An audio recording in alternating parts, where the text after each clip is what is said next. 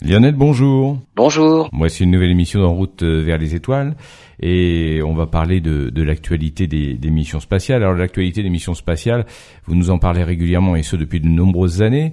Euh, on va y venir dans quelques instants, mais déjà vous pouvez nous présenter les, les principaux thèmes en, en quelques mots. Alors les, les thèmes qu'on va aborder dans, dans, cette émission, on va parler de Starship quand même, euh, la super fusée qui devrait nous permettre d'aller coloniser la planète Mars. On va voir où elle en est dans son développement. On va parler d'une petite mission aussi qui va carrément dans l'autre sens, vers Mercure, Bepi Colombo. Où est-ce qu'elle en est? Ensuite, on parlera d'une toute petite société, Up Aerospace, et enfin d'une super mission, la mission JUICE à destination des satellites glacés de Jupiter, qui elle est en route et qui devrait nous fournir des, des, des images fantastiques. Alors c'est marrant parce qu'en fait, euh, dans l'actualité, euh, avec toutes nos chaînes d'information, on aborde très très peu ces, ces questions qui montrent qu'il existe encore, malgré des situations internationales tendues, eh bien une collaboration entre tous les États. Mais on parle déjà très peu de, de science en général et encore moins d'astro, d'astronomie et d'astronautique. Donc évidemment, c'est vraiment le parent pauvre des médias. Donc euh, il faut savoir qu'il se passe quand même plein de choses dans le ciel, on observe plein de choses avec nos instruments, avec les télescopes, mais il y a tout un tas de missions dans le système solaire, euh, en cours ou en préparation, et c'est pour ça qu'on qu va aborder ça aujourd'hui. Eh ben on, y revient dans quelques instants. Alors Lionel, dans cette émission consacrée aux missions spatiales, vous allez nous parler aujourd'hui euh, de deux particulières, hein, Starship et puis Bepi Colombo. Alors elles n'ont pas la même finalité bien sûr. Non, absolument pas, mais elles n'ont pas toutes euh, pour but d'aller tous au, même endroit. Donc on va commencer par Starship. Alors Starship, c'est la, la fusée de, de SpaceX. Hein. C'est la plus grande fusée actuelle et c'est celle avec laquelle on envisage un jour d'aller coloniser Mars. Alors une fusée, comme je disais, c'est la plus grande actuelle. Elle fait 120 mètres de haut, propulsée par 33 moteurs, rien que pour le premier étage, et 6 moteurs pour le deuxième étage une poussée totale de 4000 tonnes au décollage. C'est énorme. On peut, on peut dire quand même pour différencier, c'est pas, c'est pas une fusée euh, conçue, enfin réalisée par la NASA, c'est par une entreprise privée. C'est ce qui caractérise les, les nouvelles missions ces dernières années. Absolument, mais il y a tout un tas de, de, de lanceurs. Une fusée, son, son, son nom, c'est le lanceur. Ça lance une charge utile. Il y a tout un tas de lanceurs qui sont propriétés d'entreprises privées. Il y a évidemment les grandes agences spatiales nationales, mais là, ce n'est pas une fusée de la NASA, hein, c'est vraiment SpaceX. Donc, c'est une entreprise privée d'Elon Musk, hein, pour le citer. Euh, et donc, on est toujours en phase de développement. Il n'y a absolument personne à bord. Pour l'instant, c'est un peu trop prématuré, on va dire. Et là, le décollage du 20 avril avait pour objectif minimum de ne pas détruire le pas de tir, et d'atteindre une altitude de 100 km. 100 km, on va dire, c'est une limite. C'est là qu'on fixe euh, le début de l'espace. C'est là, on appelle ça la limite de Kármán. En dessous des 100 km, il y a suffisamment d'atmosphère, on va dire, pour euh, aller pour faire voler un petit un petit avion, un planeur. Au-dessus, il n'y a plus assez de portance, donc on dit qu'on est dans l'espace. Mais sinon, même au niveau de la Lune, on pourrait trouver quelques molécules de l'atmosphère terrestre. Donc euh, 100 km, c'est là la frontière de l'espace. Et après, euh, avec ce décollage du, du 20 avril dernier, en fait, tout ne s'est pas déroulé comme prévu. Alors, il s'est avéré que dès les premières images, on a vu que le décollage était extrêmement lent. Et on s'est rendu compte que bah, finalement tous les moteurs ne s'étaient pas allumés, il en manquait quelques-uns. Et suffisamment finalement pour ralentir la, la, la prise de vitesse et l'accélération de la fusée. Donc elle est restée très longtemps au niveau du pas de tir. Et malheureusement, le premier des objectifs, ne pas détruire le pas de tir. Ouais. là, c'était pas gagné. Là, il y a vraiment eu un, un gros cratère de creusé au niveau du pas de tir, puisque la fusée est restée longtemps sur son pas de tir. Si j'ai bien de compris, débris ouais, il y avait plus de débris. Si j'ai bien compris, il faut qu'il y ait une vitesse suffisante, une, puissance suffisante pour échapper à l'attraction terrestre. Et puis, ça demande un effort euh, important dès le décollage. Exactement. Ah oui, oui, pour échapper à l'attraction terrestre et se mettre en orbite, il faut atteindre une certaine vitesse. Mais il faut la, il faut aussi une bonne accélération pour pas rester trop longtemps au niveau du pas de tir et tout, détruire. Une pluie de débris, alors des débris de béton, hein. Donc le pas de tir a été volé en éclats, une pluie de béton jusque dans la mer, un nuage de poussière jusque dans la petite ville la plus proche. Et donc on s'est rendu compte, bah, évidemment, si tous les moteurs ne s'allument pas, forcément l'accélération est moins forte. Euh, premier objectif donc pas atteint. Deuxième objectif non plus, parce qu'elle n'est montée qu'à 39 km d'altitude. Et le deuxième étage ne s'est pas séparé du premier étage. Donc on va dire beaucoup d'échecs, mais quand même, euh, on peut être euh, satisfait euh, par quelques petits points. Elle a quand même décollé. Le début était peut-être lent, mais la trajectoire était la bonne. Elle a atteint 39 km, mais elle a surtout atteint un point un point névralgique dans le décollage de tout lanceur, c'est ce qu'on appelle le point max Q. Max Q, c'est le point où les contraintes dues à l'accélération de la fusée d'une part et la résistance atmosphérique de l'autre font que les contraintes sont maximum sur le lanceur. Une fois que ce point-là est dépassé, alors euh, bah, finalement le vol se déroule beaucoup plus facilement. Donc ce point-là a été dépassé, ce qui veut dire que le lanceur est suffisamment solide pour dépasser cette altitude-là. Mais malheureusement, il n'y a pas eu séparation du second étage. Et donc la fusée a quitté sa trajectoire nominale et il a fallu euh, l'auto-détruire. Donc on l'a détruite. Alors il était prévu un nouvel essai d'ici à la fin de l'été, ce qui n'a pas été le cas. Ça n'a pas, ça n'a échappé à personne. Et finalement, c'est carrément la fédération euh, aéronautique américaine, la FAA, qui, pour l'instant, n'a pas donné l'autorisation de vol. On attend la prochaine autorisation de vol euh, pour 2024, donc on ne peut même pas décoller. Maintenant, en 2023, la, FAA a, listé 63 points à améliorer pour obtenir la fameuse autorisation de vol. Alors, il va y avoir un changement au niveau de la séparation des étages. Le protocole va changer. Euh, Jusque-là, les moteurs du premier étage s'arrêtaient il y avait séparation, puis allumage des moteurs du second étage. Mais si on fait une procédure dans cet ordre-là, finalement, il y a une baisse de poussée puisqu'on arrête les moteurs. Donc, dans le prochain essai, qui aura lieu en 2024, on l'espère, les moteurs du deuxième étage s'allumeront d'abord avant la séparation et avant même la fin des moteurs du premier étage. On ne va pas les éteindre tout de suite. Donc, il n'y aura plus de perte de poussée à ce moment-là. Les 63 points d'après Elon Musk hein, ont déjà été euh, résolus, donc validés, euh, ça a été résolu, tout, est fait, et le pourcentage de réussite est maintenant passé de 50% à 60%, ce qui n'est quand même pas extraordinaire, mais il y a quand même 60% de réussite pour le prochain essai. D'accord, très bien. Alors, euh, vous nous parlez de Starship. Ça sera l'occasion, juste une parenthèse, euh, Lionel, vous nous parliez des grosses difficultés également du, du, prochain lanceur Ariane pour être euh, défini. L'Europe a pris du retard cette fois-ci, mais ça sera un sujet, j'imagine, d'une autre émission. Hein. Absolument. Bon, très bien. Bon Lionel, passons au, à la deuxième partie, au deuxième sujet de, cette émission, c'est la sonde Bepi Colombo. Alors elle ne va pas vers Mars. C'est vrai que Mars euh, suscitait beaucoup d'intérêt, mais on s'intéresse aussi à des planètes qui sont un peu plus proches de nous, comme Mercure. Alors là, on va carrément dans l'autre sens, hein, on va plus proche du Soleil. Alors c'est un décollage, la sonde est déjà en route, celle-là elle n'a pas loupé son décollage, octobre 2018 par une fusée Ariane 5, destination Mercure. Alors pour aller vers Mercure, c'est franchement pas simple, c'est même plus compliqué que pour aller sur Mars. Pourquoi Parce que figurez-vous qu'on se rapproche, on se rapproche du Soleil. Imaginez alors la, gravitation, le système solaire, avec euh, comme image la, représentation euh, d'Einstein, la représentation de la relativité générale. Vous prenez une grosse boule de bowling que vous mettez sur un matelas. Ça creuse un énorme cratère.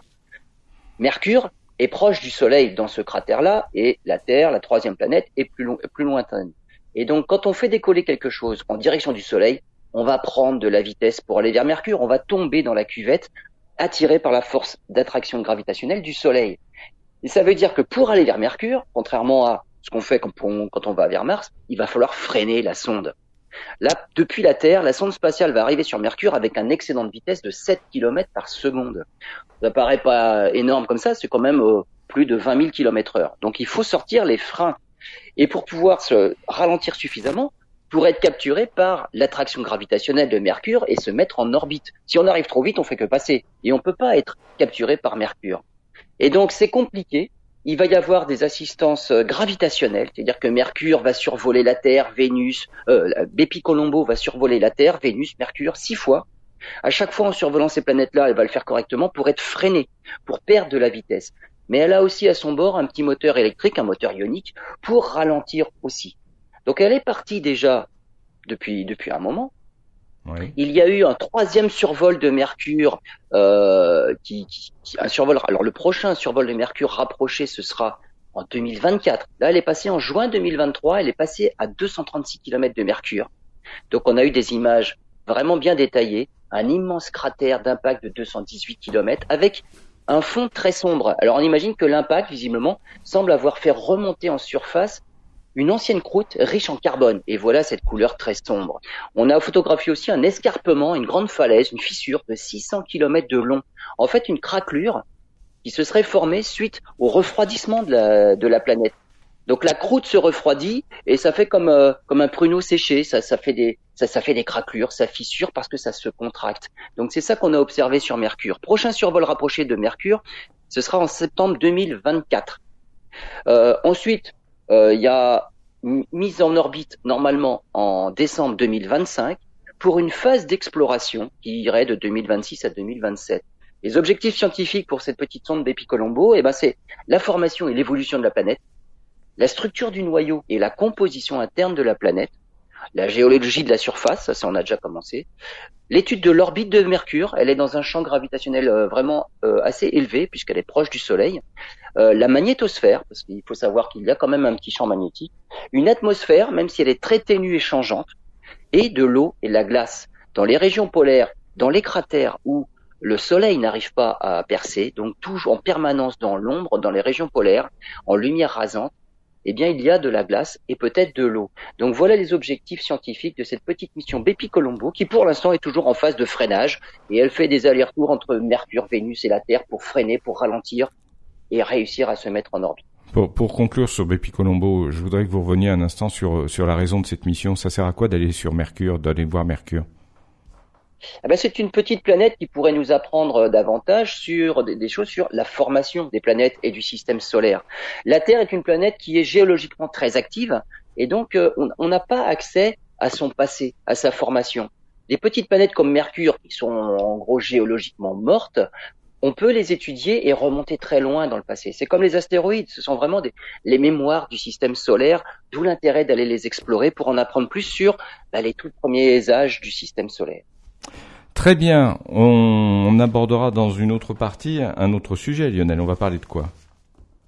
Alors on abordera euh, une petite mission, alors une petite société qui s'appelle Up Aerospace, on va voir ce qui s'est passé, et on finira par une magnifique mission, la mission JUICE, à destination des satellites glacés de Jupiter. Eh bien c'est noté. Lionel, dans cette émission consacrée aux, aux missions spatiales, à l'actualité des missions spatiales, il y a toujours une actualité. Euh, vous nous avez parlé euh, de Starship, de Bepi Colombo, donc de Mars, Mercure, bien sûr. Et maintenant, vous allez nous parler euh, d'une mission un peu particulière, Up Aerospace, c'est bien ça? Up Aerospace. Et si on aimait les gros titres, hein, un peu accrocheurs, on pourrait même dire en titre Explosion d'une fusée dans le Colorado, 120 morts, tous récupérés. Alors là, on se pose des questions. Donc, la société Up Aerospace est basée au Colorado. Elle a décollé le 1er, le 1er mai dernier, à 12h45 depuis le désert du Nouveau-Mexique.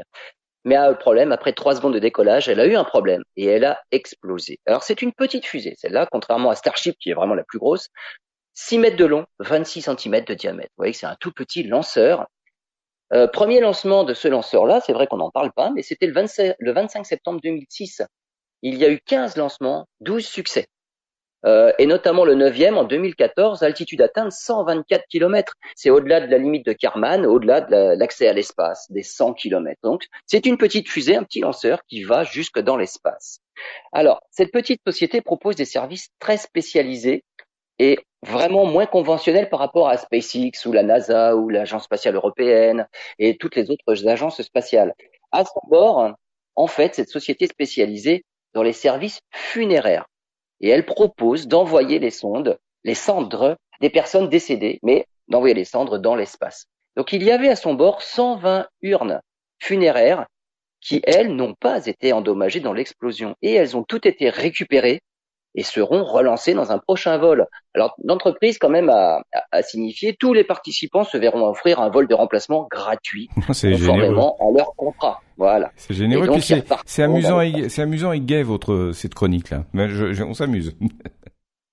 non mais c'est c'est une niche, on va dire, c'est une, une, société de niche. Donc, s'il elle existe, c'est qu'il y avait une demande. Et il faut savoir ce que parmi toutes ces urnes funéraires, il y avait celle d'un ancien astronaute de la NASA, Philip Chapman, le premier astronaute américain né en Australie. Mais il y avait aussi 13 autres charges utiles du TechRise Student Challenge de la NASA. Alors en fait, ce sont des, c'était des expériences scientifiques et technologiques faites par des élèves, des élèves de la sixième à la terminale.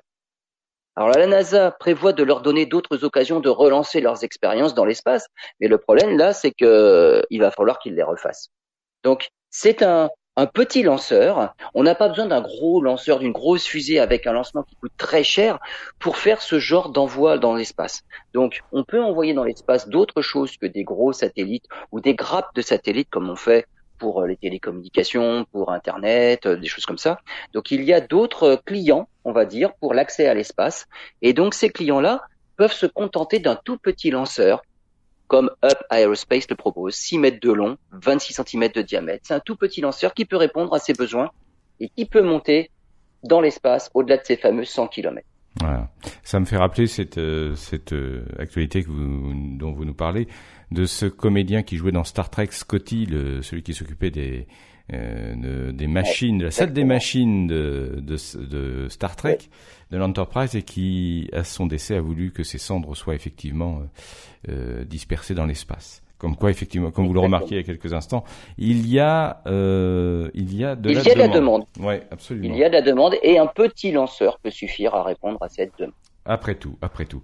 Bon, on, on a un autre sujet qui, qui est un peu moins euh, euh, un peu plus gai, c'est la mission Juice euh, qui va sur La mission Juice. ouais Ju- euh, vers Jupiter, c'est ça? Alors là, on va, on part en direction de Jupiter, euh, l'exploration des lunes glacées de Jupiter. Alors, c'est une mission qui a décollé le 14 avril dernier par une fusée Ariane 5. Elle a tout d'abord eu un problème avec une antenne radar. Hein. C'est un grand mât de 16 mètres de long qui ne voulait pas se déployer. C'est quand même l'instrument principal. Hein. Le problème a été résolu le 12 mai et l'antenne est parfaitement déployée. La, la, la sonde est en route vers Jupiter. Alors, elle est en route vers Jupiter. Alors, pas vraiment en direct. Hein. Pour euh, quand on veut économiser euh, du poids, et le poids, c'est surtout du carburant, euh, on ne fait pas une trajectoire directe vers la cible, et on fait, comme on l'a fait pour euh, la sonde Bepi Colombo, on fait des assistances gravitationnelles pour modifier la vitesse et modifier la trajectoire. Dans le cas de Bepi Colombo, il fallait ralentir parce qu'on descend vers le Soleil et on accélère. Pour aller vers Jupiter, c'est l'inverse. On ne met pas trop de carburant, donc on n'a pas assez de vitesse. Donc il faut bénéficier de l'assistance gravitationnelle des planètes, mais pour accélérer. Et donc il y aura des survols de la Terre, des survols de Vénus. Le dernier survol de la Terre, il y aura lieu en janvier 2029, puis direction Jupiter pour une mise en orbite en juillet 2031. Euh, en 2032, juillet 2032, la petite sonde JUICE va survoler Europe. Ensuite, survol de Callisto, c'est l'un des quatre gros satellites de Jupiter, en août 2032 et août 2033, pour une mise en orbite autour de Ganymède, c'est quand même le plus gros satellite de tout le système solaire, avec plus de 5000 km de diamètre, il est même plus gros que la planète Mercure.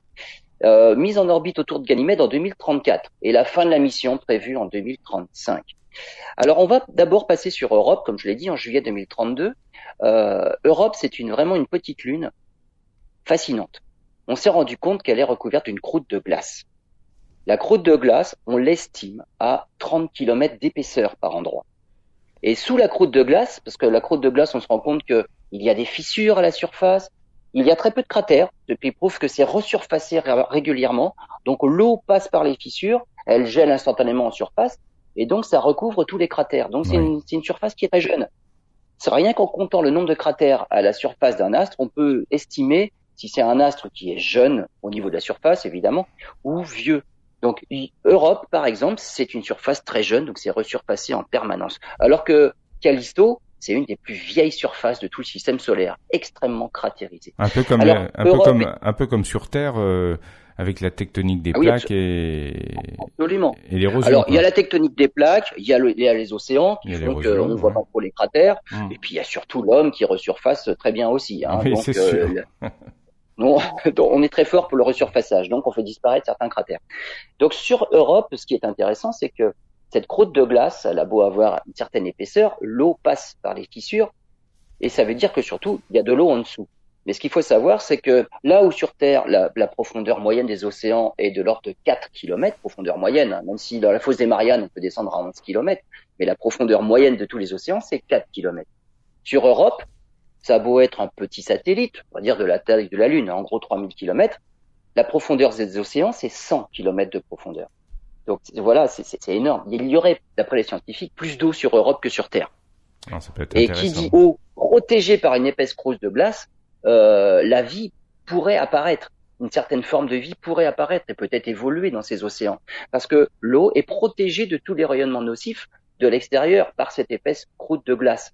Euh, il y a donc il y a un solvant sur sur Europe, c'est l'eau. Il y a de l'énergie. Ça, c'est les forces de marée, les effets de marée qui déforment régulièrement le satellite à cause de Jupiter. Donc ça, ça, ça donne de l'énergie. Et il y a des minéraux. le noyau rocheux d'Europe est en contact avec l'eau. Donc il y a toutes les briques et toutes les bases nécessaires à la vie, carbone, hydrogène, azote, oxygène, phosphore, tout, ça. Faut, hein. Donc il peut y avoir des molécules, voilà. Les briques de la vie sont présentes, il y a un solvant qui est l'eau et il y a de l'énergie. Alors si les conditions sont stables dans le temps, peut-être que la vie a peut-être même pu évoluer. Bon. Donc c'est ça qu'on aimerait étudier. Grâce à ce radar-là, en fait, on va pouvoir étudier un petit peu cette croûte de glace jusqu'à une profondeur de 9 km avec une résolution de l'ordre de 100 mètres. Et donc, c'était important que ce radar puisse se déployer correctement. Ensuite, on ira voir, on ira se mettre en orbite autour de, de Ganymède. Le Ganymède, c'est le plus gros satellite de tout le système solaire. Euh, et Ganymède dispose en plus d'un champ magnétique. Donc, il a sa propre magnétosphère qui le protège euh, de la magnétosphère de Jupiter, qui elle-même euh, est vraiment énorme et qui, piège, qui piège le rayonnement et qui vraiment qui irradie tous les petits satellites. Donc Ganymède est protégé par son propre champ magnétique. Ganymède, on pense qu'il a aussi un océan interne, et donc c'est Ganymède, on va dire la, la, destination principale de cette petite mission JUICE. Euh, passer sur Europe, ça a aussi un intérêt, c'est faire un petit peu de cartographie pour une éventuelle mission qui serait dédiée à Europe.